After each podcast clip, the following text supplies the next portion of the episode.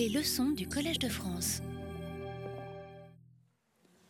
En revenant sur l'histoire des études concernant les plus anciennes écritures arabes, nous avons pu avoir un aperçu des méthodes qui ont été ou sont encore utilisées pour classer le matériel qui a été conservé et proposer des datations. Comme nous l'avons vu, l'idée d'exploiter les sources littéraires arabes pour disposer à la fois d'une typologie, en l'occurrence des noms traditionnels des écritures, et d'autre part d'une chronologie, s'est heurté à des problèmes méthodologiques fondamentaux que je pense avoir euh, bien mis en valeur la fois précédente. Nous avons pu constater d'un côté la richesse du vocabulaire arabe désignant les variétés de style. Le texte du Fihrist d'An-Nadim nous donne en effet une liste de 18 noms d'écriture coranique, après, bien sûr, euh, celle de euh, la Mecque, Médine, Basra et Koufa.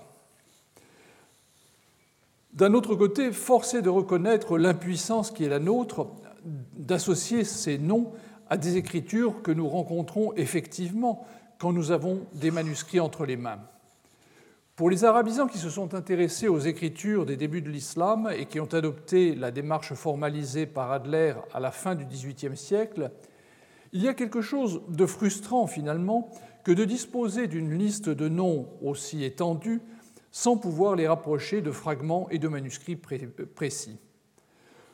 Comme nous l'avons vu, il existe à cela une exception, et une exception importante, le Hijazi. Et paradoxalement, le nom Hijazi n'apparaît pas dans les sources arabes. Si nous nous reportons au texte que vous avez sous les yeux, nous constatons que l'auteur signale comme les plus anciennes écritures celles de la Mecque, de Médine, de Koufa et de Basra. Pourquoi donc le Hijazi? Dans le catalogue des manuscrits arabes de la Bibliothèque nationale du baron de Slan, nous lisons que les notices des fragments de la collection Aslan-Cherville ont été préparées par Michele Amari. Et c'est là en fait que se trouve l'origine du terme Hijazi. Comme le savant italien connaissait ce texte, il a tenté d'identifier l'écriture de Médine, mais il ne l'a fait qu'une fois dans la notice du fragment arabe 334e. Plus généralement, il recourt à l'appellation écriture du Hijaz, qui lui paraissait sans doute plus simple d'emploi. Son raisonnement implicite était que dans, que dans deux villes distantes l'une de l'autre de 400 km environ, l'écriture, dont on sait qu'elle était l'écriture arabe dans les deux cas, ne devait pas présenter des différences bien significatives. Aussi, faute d'avoir un outil pour distinguer l'une de l'autre, et muni seulement de la description de l'écriture de la Mecque, il estimait pouvoir regrouper les deux sous le nom plus générique d'écriture du Hijaz, du nom de la région où se trouvent les deux villes. Mais peut-on espérer faire mieux que Michele et Amari vers le milieu du XIXe siècle Comme nous l'avons vu, certains l'ont tenté. Le savant autrichien Josef von Karabacek reprit l'examen de la description du Fihrist d'Anne Nadim telle qu'elle apparaissait dans l'édition publiée un peu plus tard que les travaux euh, d'Amari en 1870 et commentant cette fois la planche publiée par William Wright dans son Oriental Paleography, où était reproduite une page du manuscrit de Londres oriental de 1165, il retenait un des noms des styles coraniques anciens, le Maïl, pour l'appliquer à ce spécimen particulier. Après une traduction tronquée de la description d'un Nadim, mais en cela il ne faisait que suivre les traces de Sylvestre de Sassy, il commentait l'écriture de ce Coran qu'il datait du début du 8e, voire de la fin du 7e siècle, et ajoutait le caractère général de l'écriture renvoie à la, dérivation al-maïl. Ce dernier nom connaîtra une certaine faveur et concurrencera parfois celui de Hijazi, à telle enseigne que Nabia Abbott rangea l'écriture de la main A du Codex Parisino Petropolitanus, qu'elle connaissait par une reproduction, dans sa série d'exemples de Maïl. Cette proposition pour intéressante qu'elle soit, se heurte à deux difficultés. La première est que euh, Karabatchek n'a pas jugé nécessaire de préciser les caractéristiques paléographiques de cette écriture, si bien que Abbott s'est refusé à ranger dans cette catégorie le fragment Paris, Bibliothèque nationale de France, arabe 328E, qui provient exactement du même manuscrit que euh, celui qui est à Londres et qui était reproduit par Wright. La deuxième difficulté tient au texte lui-même. Comme nous pouvons le voir, le texte du Firiste, établi sur des manuscrits plus anciens que ceux utilisés par Flügel, je reviens sur le texte, euh, le texte donc ne donne absolument pas ce nom. En fait, à la place de Maïl, nous trouvons un autre terme, Munabad, qui euh, était sans doute le, terme utilisé à l'origine. Donc le maïl est un fantôme. Le maïl est tout simplement une invention d'un copiste qui ne savait pas ce que voulait dire Munaabad et a décidé de remplacer par quelque chose qui devait être un synonyme pour lui. L'intervention de Karabatchek dans ce débat sur les premières écritures a donc eu pour principale conséquence de brouiller la situation. Sa tentative pour utiliser la terminologie arabe et l'appliquer à une écriture spécifique met en lumière une fois de plus les problèmes fondamentaux auxquels on se heurte dans ce cas. Une autre exposante de cette approche fondée sur l'exploitation des textes, dont j'ai déjà parlé, Nabia Abbott, a eu une, attitude ambivalente vis-à-vis des résultats d'Amari. Elle a eu pourtant entre les mains le catalogue de la collection parisienne et en traduisant euh, écriture du Hijaz, elle a pour la première fois utilisé le mot Hijazi. Mais elle préfère généralement employer la dénomination Makkan Medinan, c'est-à-dire écriture de la Mecque et de Médine, voire simplement Makkan script, écriture de la Mecque. La synthèse qu'elle propose à partir des sources dont elle disposait, bien que méconnaissant à la fois le travail de Sylvestre de Sassy et celui euh, d'Amari, reste précieuse pour qui s'intéresse à ces questions. Son apport essentiel aura été finalement d'élucider sur ce point le terme, le bout de phrase que ni Sylvestre de Sassy ni von Karabatchek n'avaient été capables de traduire. Après la Seconde Guerre mondiale, l'usage du terme Hijazi s'est peu à peu imposé. Ainsi, euh, Giorgio Levi de la Vida l'emploie dans sa description et Adolf Grohmann en fait également usage dans son article sur les rapports entre les anciens Corans et les papyrus, que vous voyez euh, par exemple sur euh, l'écran. Ainsi, la proposition d'Amari, finalement, sans que cela ait été jamais dit de manière précise, a été acceptée, certes sans trop d'examen, par les spécialistes de l'histoire de l'écriture arabe, mais au lieu de parler d'écriture du Hijaz comme ils le faisaient, ils ont préféré recourir à un adjectif arabe de même sens, Hijazi, de même que l'écriture de Koufa et le Koufi, autrement dit notre Koufik. Étrange situation, en somme, le seul résultat tangible de l'approche paléographique qui passe par l'exploitation des sources arabes est une catégorie finalement artificielle, en ce sens que le mot n'apparaît nulle part dans les textes arabes du Moyen Âge. Elle a néanmoins réussi à s'imposer dans la littérature scientifique. Mais jetons maintenant un coup d'œil aux manuscrits et essayons d'isoler des spécimens d'écriture qui présenteraient les trois caractéristiques énumérées par un nadim, c'est-à-dire les alifs tordus, vers la droite de la main, étirés en, longueur, en hauteur, pardon, et leur apparence générale inclinée. Munis de cette clé, nous pouvons maintenant prendre le matériel et nous allons trouver par exemple un manuscrit euh, comme celui-ci de format vertical. Il s'agit du fragment parisien arabe 328C qui, euh, je n'en doute pas, vous semblera euh, familier. Les 16 feuillets qui sont conservés à Paris appartiennent en effet aux manuscrits d'où proviennent le fameux fragment de Birmingham dont on a tant parlé cet été. Cette copie se signale par les caractéristiques euh, décrites par, par An-Nadim, alif tordu vers la droite, étiré en hauteur et apparence inclinée. Un autre fragment peut également entrer dans notre lot euh, c'est un fragment qui vient de Tübingen, lui aussi a défrayé la chronique. Il est de format vertical et euh, se démarque du précédent par des marges qui sont un peu plus importantes. De format oblong, nous rencontrons également des écritures qui peuvent se rattacher à ce groupe. Nous reconnaissons une fois de plus les trois euh, critères qui sont évoqués dans le texte. Et c'est également le cas d'un dernier manuscrit, puisque je vais me limiter à quatre manuscrits pour entrer dans le concret. Euh, un manuscrit dont un fragment est conservé à la Bibliothèque nationale de France, de format oblong également. La diversité entre mes quatre feuillets, qui servent en quelque sorte d'échantillon pour euh, voir comment cette catégorie peut s'appliquer, euh, la diversité est évidente tant pour les écritures elles-mêmes que pour les supports. Nous avons des manuscrits verticaux, nous avons des manuscrits horizontaux, et des écritures fortement différenciées. Est-ce que notre unique piste issue de l'approche euh, traditionnelle est fondée? Une critique s'est élevée récemment pour dénoncer l'emploi de cette dénomination de Hijazi. Dans un article inédit, mais dont Sheila Blair a publié récemment un résumé précis, Estelle Whelan avance plusieurs arguments contre ce qu'elle qualifie de scholarly artifact, une création savante. Elle fait valoir en particulier que les caractéristiques d'une seule lettre sont insuffisantes pour, définir toute une écriture et surtout qu'Anne Nadim, dans le, dans le passage mentionné plus haut, décrit les plus anciennes écritures, mais ne parle pas des manuscrits du Coran.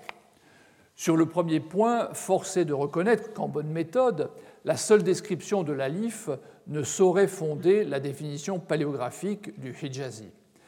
Même sans souscrire totalement à l'affirmation de von Karabachek qui tenait l'alif pour la lettre, et je le cite, la lettre la plus significative de l'alphabet arabe, mon expérience des écritures arabes m'a montré que, d'une manière empirique, cette lettre était effectivement parmi celles qui guident le classement des différentes graphies. Il est vrai que l'état de la paléographie arabe laisse beaucoup à désirer et que les notions les plus vagues continuent à rester en usage. La même Estelle Whelan était d'ailleurs du nombre de ceux qui se satisfont parfaitement du terme koufique pour désigner des écritures dont aucune source, arabe ne nous a conservé la moindre description, pas même de l'alif, mais visiblement, pour ce point, elle était beaucoup moins regardante. En comparaison d'une telle situation, le crâne du reste finalement enviable. Le paléographe dispose d'un point de repère dont la pertinence est réelle, même s'il doit être conforté par d'autres données. Peut-on dès lors parler d'écriture hijazi? Sans doute, si on le fait au pluriel, comme on l'a vu à l'instant. Il nous paraît toutefois plus prudent d'appliquer ce qualificatif non pas à une écriture, mais à un style, quelque chose, disons, d'un petit peu plus général, dont le dénominateur commun serait représenté par la forme de l'alif. Whelan objecte également que le passage de l'auteur du Fihrist ne concerne pas les écritures coraniques, mais les anciennes écritures arabes en général. On observera tout d'abord, comme l'avait fait déjà implicitement Nabi Abbot, que la deuxième liste de noms d'écritures propres au Coran duplique euh, la première, dans la mesure où on retrouve la même séquence de graphies mécoises, médinoises, euh, et euh, basriennes. Il serait très étonnant que ce parallélisme entre les deux textes, à quelques mots de distance, ne renvoie pas à une équivalence entre le Coran et euh, les autres écritures. Il est certain que An-Nadim aurait sans doute ajouté un élément supplémentaire dans la mesure où son chapitre sur l'écriture est très précis. Il aurait certainement ajouté une précision s'il avait fallu faire une distinction euh, supplémentaire. Ce qui est plus vraisemblable, c'est que le concept même d'écriture coranique n'était pas en place dès les débuts, c'est-à-dire que les premiers copistes du Coran n'avaient pas déjà élaboré le concept d'une écriture spécifique pour la copie du texte coranique. De plus, la compréhension du passage est probablement biaisée par la représentation que nous nous faisons de l'écriture de Koufa, le fameux koufique, que nous associons à des écritures postérieures et largement postérieures, mais dont nous ne savons absolument pas, dans ce contexte, à quoi il correspondait pour l'auteur, qui, sur ce point, n'a pas donné de description. An-Nadim se concentre en revanche sur une période qui ne dépasse certainement pas les premières décennies de l'époque omeyyade. Le texte concerne, et ce point ne suscite pas de discussion, les plus anciennes écritures arabes. Nous serons, je serais même tenté de dire islamiques, car la séquence, comme l'avait déjà relevé Arthur euh, Jeffrey, est fortement connotée par des références à l'histoire de l'islam et ne s'accorde pas complètement avec un passage situé plus haut dans le même chapitre du Firist, dans lequel Ad-Nadim évoque l'emprunt de l'écriture par les Arabes à des populations des marches de la Mésopotamie, et donc à une histoire de l'écriture arabe antérieure à l'islam. En revanche, la séquence la Mecque, Médine, Basra, euh, Koufa, Basra ressemble tout à fait à une histoire religieuse. Abbott d'ailleurs postulait une continuité entre les pratiques pré-islamiques et islamiques et de fait, à un moment de son texte, envisageait une sorte de couple Hira-Anbar, Basra-Koufa, c'est-à-dire deux villes euh, qui fleurirent à l'époque pré-islamique et les deux cités fondées euh, par euh, les musulmans qui leur ont fait suite.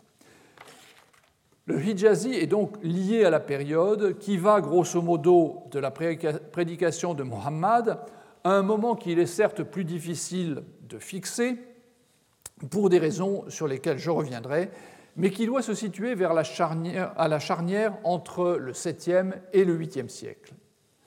Comme je le disais il y a un instant, rien dans les informations qui nous ont été conservées dans les sources arabes ne nous permet de dire que l'idée de réserver une ou plusieurs variétés d'écriture à la transmission du texte coranique soit apparue dès le moment où, sous les premiers califes, la mise par écrit du Coran débute. Comme le faisait déjà observer Groman, et je le cite, il est très important de souligner que ce style d'écriture, c'est-à-dire le hijazi, est une écriture séculière. Ce n'est pas le lieu pour revenir, comme je viens de le faire à l'instant, très brièvement sur l'histoire de l'écriture arabe avant l'islam, mais je me contente ici de rappeler que les euh, différents documents retrouvés sur le pourtour de la péninsule, bien loin du Hijaz, montrent que l'écriture arabe, avant l'apparition de l'islam, a eu une diffusion beaucoup plus large. Cette diffusion suppose qu'il y avait également des habitudes des pratiques qui ont perduré. On ne change pas, encore une fois, une écriture du jour au lendemain. C'est une affaire qui demande un peu de temps. De plus, les changements conceptuels impliqués par la notion d'écriture coranique, qui ne peut pas apparaître, bien sûr, avant l'apparition de l'islam, les changements conceptuels dans l'emploi de l'écriture ne sauraient s'être produits rapidement au sein d'une communauté qui connaissait l'écriture, mais où cette dernière remplissait avant tout des services de type utilitaire. On n'est pas dans le cas d'une société qui aurait eu déjà une chancellerie, par exemple, où les différentes variétés d'écriture auraient eu une application précise. Il ne paraît donc pas justifié de parler, comme le fait Whelan, de scholarly artefact à propos du Hijazi. Une telle critique contre le Maïl, qui est effectivement une création de toute pièce, serait justifiée. Le fait que les sources les plus anciennes ne mentionnent pas ce nom ne constitue pas en soi une véritable objection. Outre la proximité géographique, les liens étroits entre la Mecque et Médine au cours des premières décennies de l'islam autorisent à penser que les différences entre les écritures des deux villes n'étaient pas très importantes. Faut-il rappeler, par exemple, la possibilité ouverte aux captifs mécois au lendemain de la bataille de Badr de racheter leur liberté en enseignant à écrire à dix jeunes Médinois s'ils ne disposaient pas des moyens de payer une rançon. D'un autre côté, la présence parmi ceux qu'on appelle les scribes de la révélation, c'est-à-dire les gens qui notaient par écrit les révélations euh, que Muhammad annonçait, la présence donc parmi eux de Mécois aussi bien que de Médinois indique également une certaine interchangeabilité entre les deux cités du Hijaz.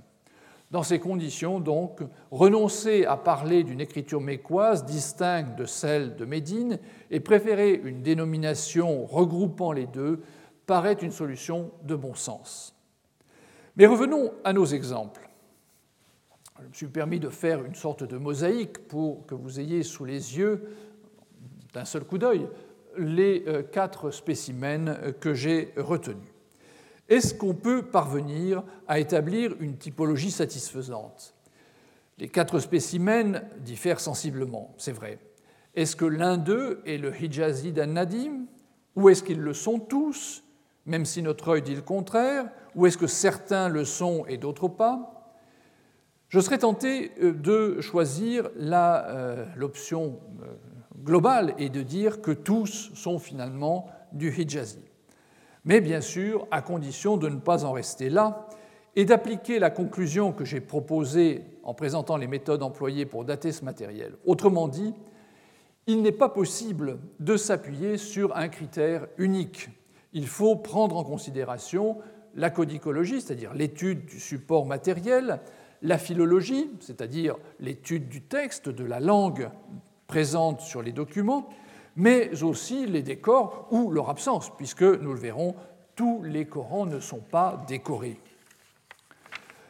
La diversité même de notre échantillon pourrait même être un trait distinctif du Hijazi. De fait, un examen du matériel montre que plusieurs copies assez similaires à l'arabe 328C, que vous avez maintenant sous les yeux, autrement dit le fameux fragment de Birmingham, sont le résultat d'un travail collectif. Cela n'est pas inhabituel à l'âge du manuscrit, ce qu'il est davantage est que les différentes mains maintiennent de manière intégrale leur spécificité.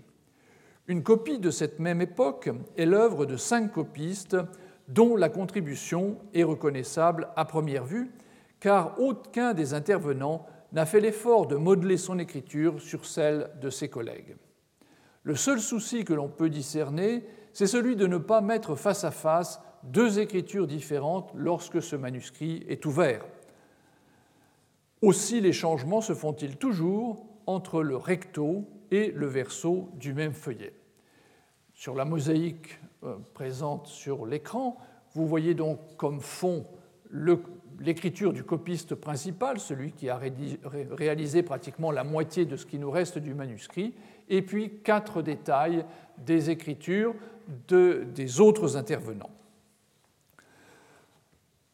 Au Yémen, un bifeuillet provenant d'un manuscrit euh, de, même caractéristique que celui-ci ou que le manuscrit euh, arabe 328c présente sur ces deux moitiés, puisqu'il s'agit d'un bifeuillet, c'est-à-dire deux feuillets qui tiennent ensemble, présente donc sur chacune des moitiés le travail de deux copistes aisément identifiables par les particularités de leur écriture et la façon dont ils ont ponctué les versets euh, puisque là aussi c'est une sorte de signature euh, qu'on utilise à l'époque. Chacun de ces copistes, si vous le voyez, a son propre système entre une colonne de points superposés, deux séries de trois points côte à côte, euh, la, même chose mais horizontale au lieu d'être verticale. C'est en quelque sorte une sorte, c'est une marque de fabrique, si vous voulez.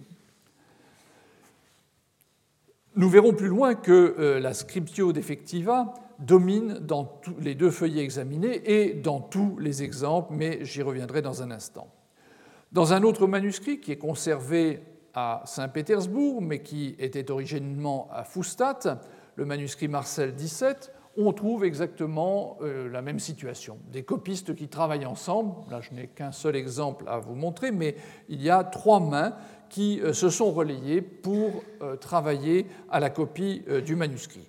Et ce manuscrit est différent de cette copie à cinq mains que je mentionnais tout à l'heure, dans la mesure où les changements d'intervention se font parfois du, recto, euh, euh, du verso au recto. C'est-à-dire que quand on ouvre le manuscrit, on a à plusieurs moments deux écritures radicalement différentes, ce qui signifie que euh, les copistes n'avaient pas considéré que cette, disons, cette différence pouvait poser un problème.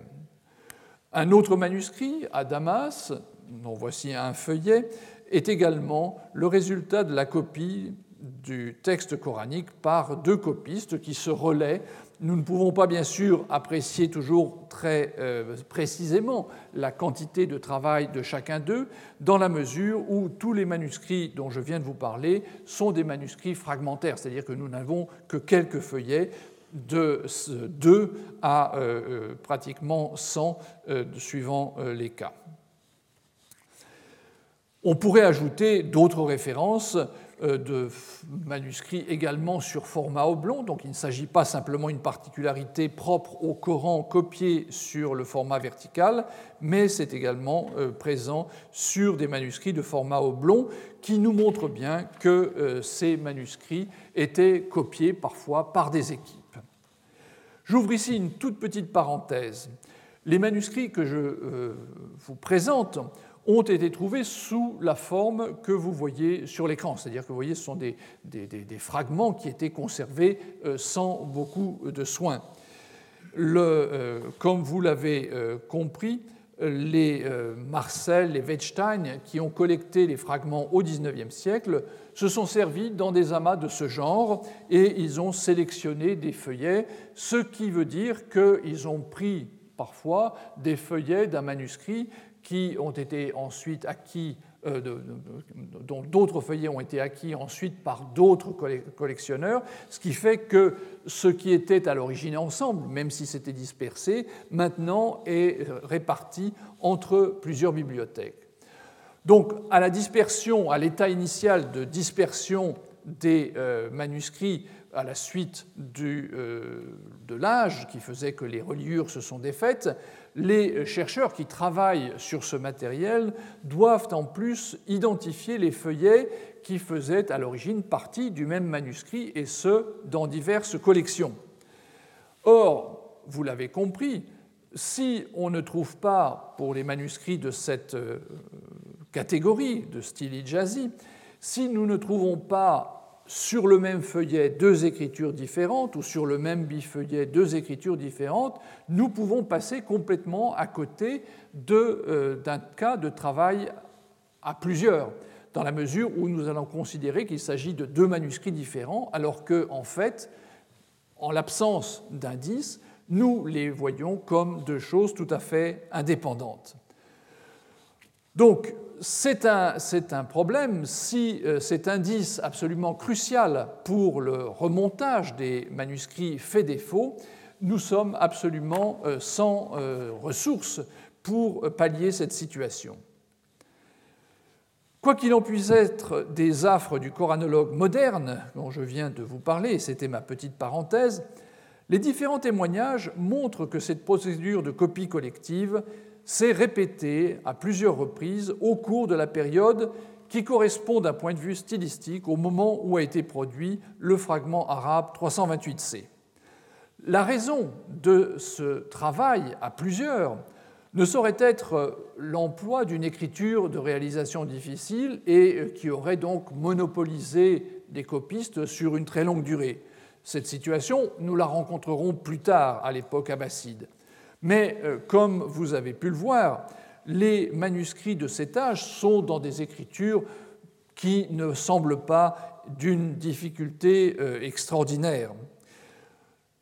Donc l'hypothèse de euh, contrainte de temps serait plus plausible, c'est-à-dire que ce qui motiverait le travail à plusieurs mains pour copier le texte du Coran, qui est somme toute un texte assez bref, c'est le désir de transcrire dans des délais courts ce texte et diffuser un nombre plus important de copies grâce à la, collaboration de plusieurs intervenants qui utilisent une écriture qu'ils ont apprise, si j'ose dire, sur le, tas, une écriture qui leur est propre, une écriture fortement marquée par des caractéristiques individuelles, tout en se rattachant au style hijazi. Mais revenons aux manuscrits que vous voyez sur l'écran. Ces marges, vous le remarquez, sont pratiquement inexistantes. On m'objectera que les manuscrits de cette époque ont certainement été reliés à plusieurs reprises au cours de leur existence, ce qui s'est traduit chaque fois par un massicotage qui a progressivement fait disparaître les marges, puisque le relieur, quand il, il termine de recoudre les cahiers avant de les relier, coupe une petite partie du parchemin de manière à avoir des tranches qui aient une allure présentable. Et bien sûr, chaque fois, ce sont 2, 3, 4 mm qui disparaissent. La comparaison avec les autres spécimens de notre échantillon initial de ce groupe met en évidence que euh, d'autres copies qui, qui appartiennent à ce même style ont des marges. Donc, il n'est pas sûr que euh, l'absence de marge soit le résultat de cette longue histoire. Et de fait, quand on regarde les manuscrits, on se rend compte à plusieurs reprises que les bords de la feuille même de parchemin sont présents dans la marge, ce qui indique que la marge était en fait très très euh, juste et euh, que c'était la conception initiale de ces manuscrits qui les privait de marge. L'observation de ces manuscrits permet d'ajouter quelques indications supplémentaires. Un premier point concerne, vous me pardonnerez, euh, la mise en ligne, euh, qui n'a rien à voir avec l'âge d'Internet, mais concerne la façon de disposer le texte sur la ligne. J'ai essayé euh, sur cette diapositive de vous montrer que les espaces, puisque les petites barres correspondent chacune à un millimètre, que les espaces entre les segments d'écriture sont euh, très irréguliers et ne tiennent absolument pas compte de, des mots eux-mêmes. Vous voyez à la première ligne, j'ai mis un élément rouge pour indiquer un mot. Eh bien, il y a euh, presque plus d'espace entre la première lettre de ce mot et les deux suivantes qui sont attachées que de part et d'autre, alors que par la suite, l'écriture arabe donnera plus d'importance au blanc entre les mots, de manière à permettre d'identifier tout de suite le euh, mot lui-même. Euh, l'autre euh, caractéristique de cette écriture, c'est que, probablement comme conséquence de cette façon de distribuer les éléments des mots de manière égale, sans prêter attention aux mots sur la ligne, fait que l'on coupe les mots à la fin de la ligne. Cela, bien sûr, ne paraît pas quelque chose de bien méchant pour nous qui sommes habitués à couper des mots en fin de ligne, mais dans la tradition arabe ultérieure, couper un mot en fin de ligne est quelque chose d'absolument horrible. Donc à cette époque, euh, en contraire, il n'y avait absolument aucun problème à couper les mots, et euh, l'origine de cette façon de faire est très certainement un héritage de l'Antiquité, celui de la scriptio continua, c'est-à-dire la façon que l'on avait jadis d'écrire en espaçant les lettres de manière euh, égale et en laissant le soin au lecteur de regrouper les lettres pour reformer les mots. Cette euh, technique de l'Antiquité, bien sûr, ne s'applique pas telle qu'elle à l'écriture arabe, dans la mesure où, comme vous le savez, dans l'écriture arabe, certaines lettres sont obligatoirement attachées à celle qui suit, d'autres, en revanche, ne sont jamais attachées à la suivante, bien sûr, quand elles sont à l'intérieur d'un mot. Donc, ça explique euh, cette euh, situation que vous voyez ici, où vous avez de temps à autre des séquences de lettres qui sont attachées, puis des lettres séparées, mais tout est traité un petit peu de la même façon. En revanche, les copistes sont tout à fait attentifs à ne pas couper de mots à la fin d'une page. Quand ils arrivent à la fin, brusquement, leur bon sens linguistique revient au premier plan et ils s'arrangent pour terminer toutes les pages avec un mot entier, ce qui fait que vous n'avez jamais à tourner la page pour savoir ce qui vient euh, après. Vous l'avez déjà sous les yeux. Toutes les copies du Coran ne comportent pas de décor. C'était un exemple de cette époque pour vous montrer cette distribution, cette fois-ci en euh, naturel. Toutes les copies du Coran ne comportent pas de décor qui marque le passage d'une sourate à une autre. Dans la seule collection pour laquelle nous ayons une vue euh, globale, celle de Sana, ce ne serait pas plus de 10% des copies des textes coraniques, selon les chercheurs allemands, qui auraient des enluminures. Voyons un peu dans notre échantillon. Nous avons d'abord le fragment 334C, arabe 334C, qui appartient à ce groupe de manuscrits enluminés. Vous allez euh, voir que j'ai un petit peu biaisé mon échantillon en y introduisant plus d'enluminure que les 10% réglementaires, mais c'est pour pouvoir faire euh, quelques observations euh, plus précises. Le style de l'enluminure n'est pas étonnant. Euh, c'est même quelque chose d'assez cela repose en fait sur la juxtaposition d'une sorte de module géométrique simple dans tout l'espace disponible, et puis entre les deux lignes qui sont les plus proches, une sorte de branche qui rejoint la marge intérieure. Dans le manuscrit le plus archaïque dans notre échantillon, l'arabe 328c, nous avons aussi des décors, mais vous le voyez, encore plus frustes, des sortes de bandes euh, ondulées qui se terminent par quelque chose dont on ne sait pas trop si c'est une évocation d'un élément végétal ou simplement une courbe supplémentaire.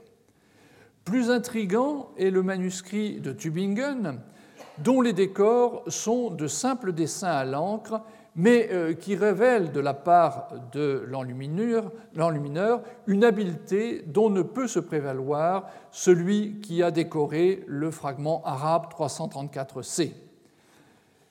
Ce qui est important, c'est que euh, ces éléments font penser à une information que nous trouvons dans les sources arabes et qui est associée aux réformes réalisées à l'époque omeyyade sous la responsabilité d'Al-Hajjaj ibn Yusuf et avec la participation de Hassan al-Basri. C'est le moment, nous dit-on, où furent introduits des éléments qui marquaient visuellement la séparation entre les sourates. Certes, j'ai déjà eu l'occasion de dire que ces informations tirées des sources arabes sont toujours à prendre avec prudence, mais si cette indication était fondée, elle nous donnerait un terminus postquem pour toutes ces copies. Par parenthèse, du coup, la date qui a été avancée pour le fragment de Birmingham euh, deviendrait euh, caduque, puisqu'il serait forcément postérieur à l'époque d'Al-Hajjaj, dans la mesure où euh, ce décor appartient à cet ensemble dont les feuillets de Birmingham faisaient partie donc la date euh, qui a été proposée, entre 568 et 645, devrait être révisée. Passons maintenant à l'examen euh, de l'écriture sur nos, trois, nos quatre échantillons.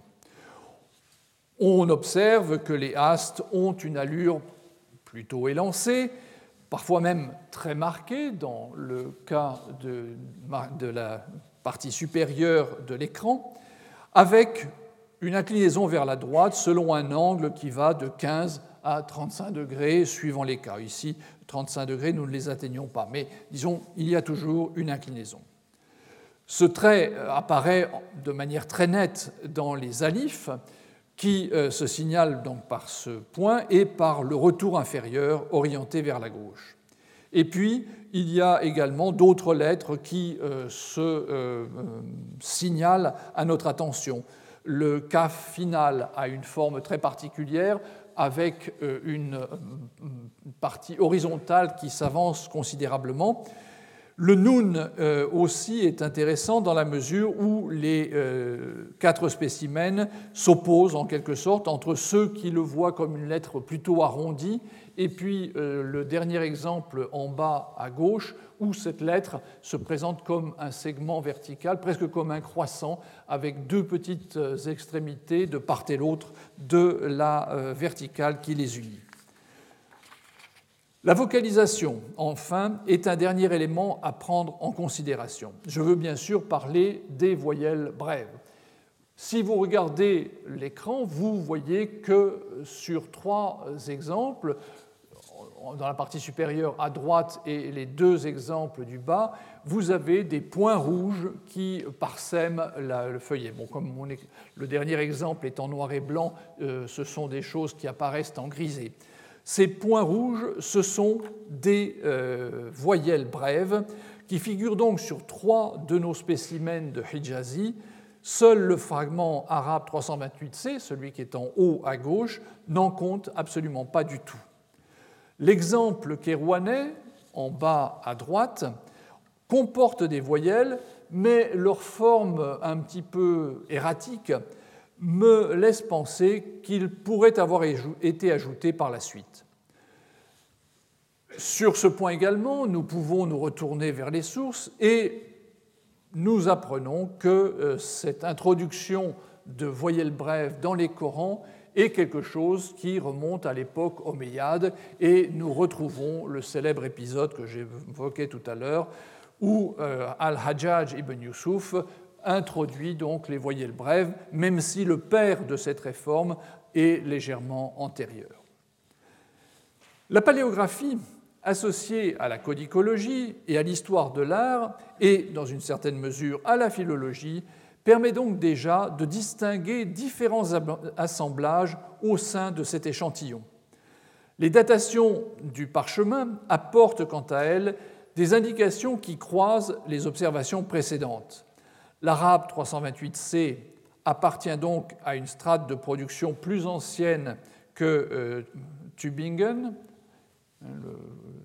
Birmingham est en fait la même datation, donc vous voyez que c'est antérieur au euh, Coran de Tübingen, la troisième ligne en partant euh, du bas.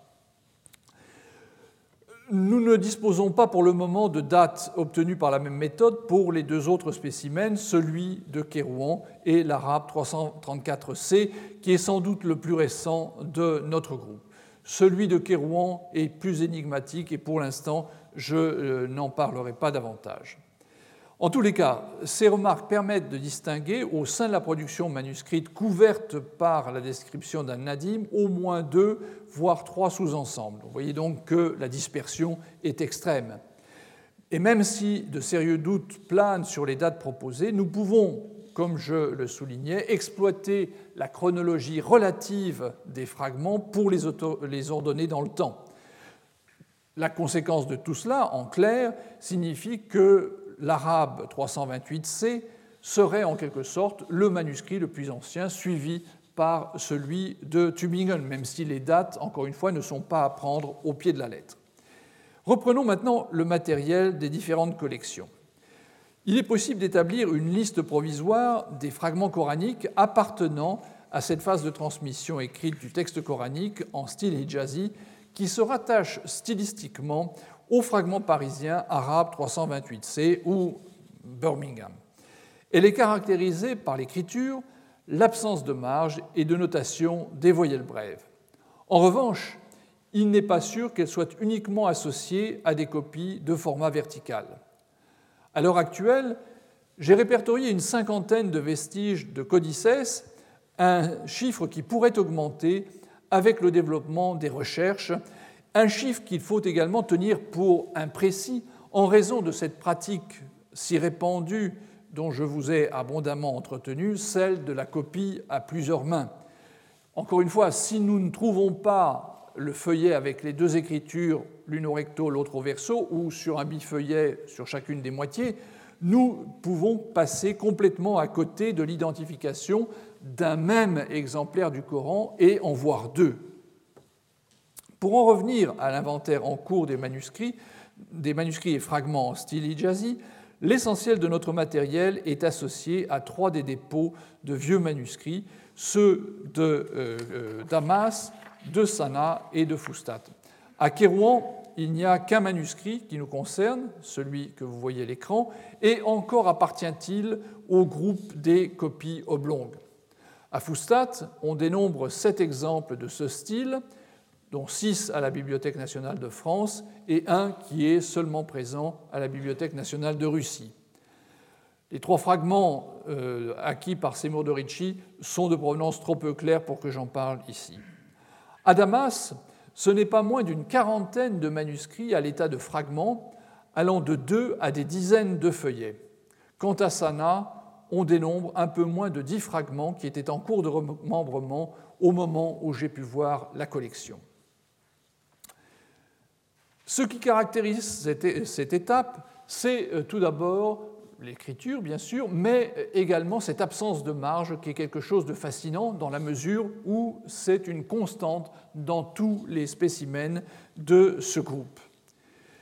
Un autre point extrêmement intéressant, c'est que la majorité euh, des grands manuscrits de ce groupe n'ont absolument aucun décor entre les sourates, ce qui pourrait être là aussi un indice euh, d'archaïsme. Le nombre des fragments coraniques appartenant à cette phase de transmission écrite est somme toute relativement important. Une cinquantaine de manuscrits, c'est considérable, dans la mesure où nous parlons de quelques décennies seulement.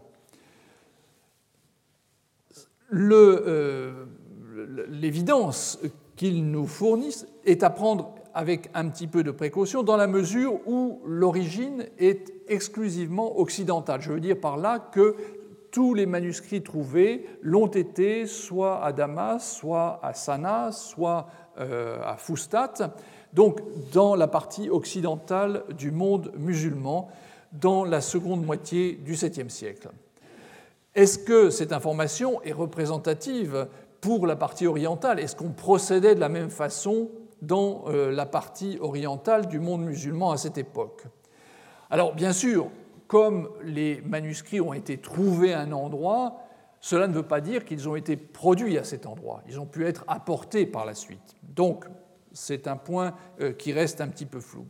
Et puis, euh, je n'arrête pas d'employer ce nom de Hijazi, donc d'écriture du Hijaz, qui n'a absolument aucune incidence sur le lieu de production. Tous ces manuscrits, ou du moins une bonne partie d'entre eux, ont été produits ailleurs. Ils n'ont pas davantage à voir avec les écoles de lecture du Coran qui apparaîtront par la suite et euh, qui, elles aussi, se définissent sur des bases géographiques les écoles de Damas, de Basra, de Koufa, etc., qui pourraient là aussi, comme il y en a une qui est médinoise, faire penser à une origine médinoise d'un certain nombre de fragments. Le risque de confusion entre ces différents ordres de réalité existe et il faut donc être très prudent sur ce point. Mais revenons donc aux fragments. Ceux qui ne présentent aucune des caractéristiques qui correspondent aux réformes qui sont supposées avoir été prises euh, avoir été mise en place sous le règne de Abd al-Malik, par l'intermédiaire d'Al-Hajjaj ibn Yusuf, devrait avoir été produit au cours d'une période dont nous pouvons estimer qu'elle a couvert à peine quelques décennies. Il s'agit en fait d'un laps de temps que l'on pourrait faire courir théoriquement entre la fin du règne du calife Osman en 656, en laissant bien sûr les, les datations du carbone 14, jusqu'au règne de Abd al-Malik, disons jusqu'à la fin du 7e siècle, c'est-à-dire à peine un demi-siècle. Hein. C'est quelque chose de tout à fait fascinant.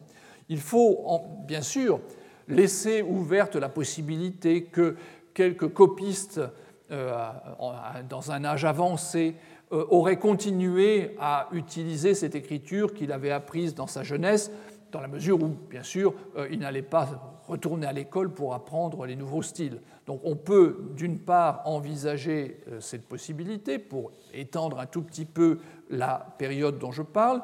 On peut également penser que dans certains cas, des commanditaires aient passé commande d'un manuscrit à l'ancienne. À l'ancienne, ça n'était pas bien considérable. On parle encore une fois d'à peine un demi-siècle, mais on peut tout à fait imaginer qu'un copiste très attaché aux origines de l'islam et dit je veux quelque chose comme euh, un manuscrit des compagnons du prophète, par exemple. Mais revenons donc au manuscrit. Cet ensemble de vestiges donne des indications extrêmement précieuses sur la période. C'est en fait parmi les rares documents qui ont été au contact et produits par euh, ces premières communautés musulmanes. L'analyse de l'écriture de style hijazi met en évidence l'importance des spécificités des différents copistes dont nous possédons une œuvre.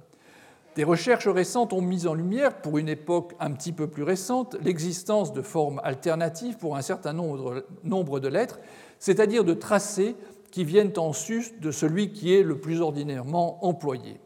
L'origine de cette pratique pourrait remonter à cette période où le style hijazi dominait, style qui montre sur un certain nombre de points que les copistes disposaient de répertoires variables quand ils copiaient le texte coranique. Cela contribue à accentuer le caractère éminemment individuel de la pratique de l'époque et à rendre plus difficile la définition d'ensemble. Les raisons de cette façon de faire nous échappent. Faut-il la placer au niveau des individus ou l'associer à des habitudes régionales?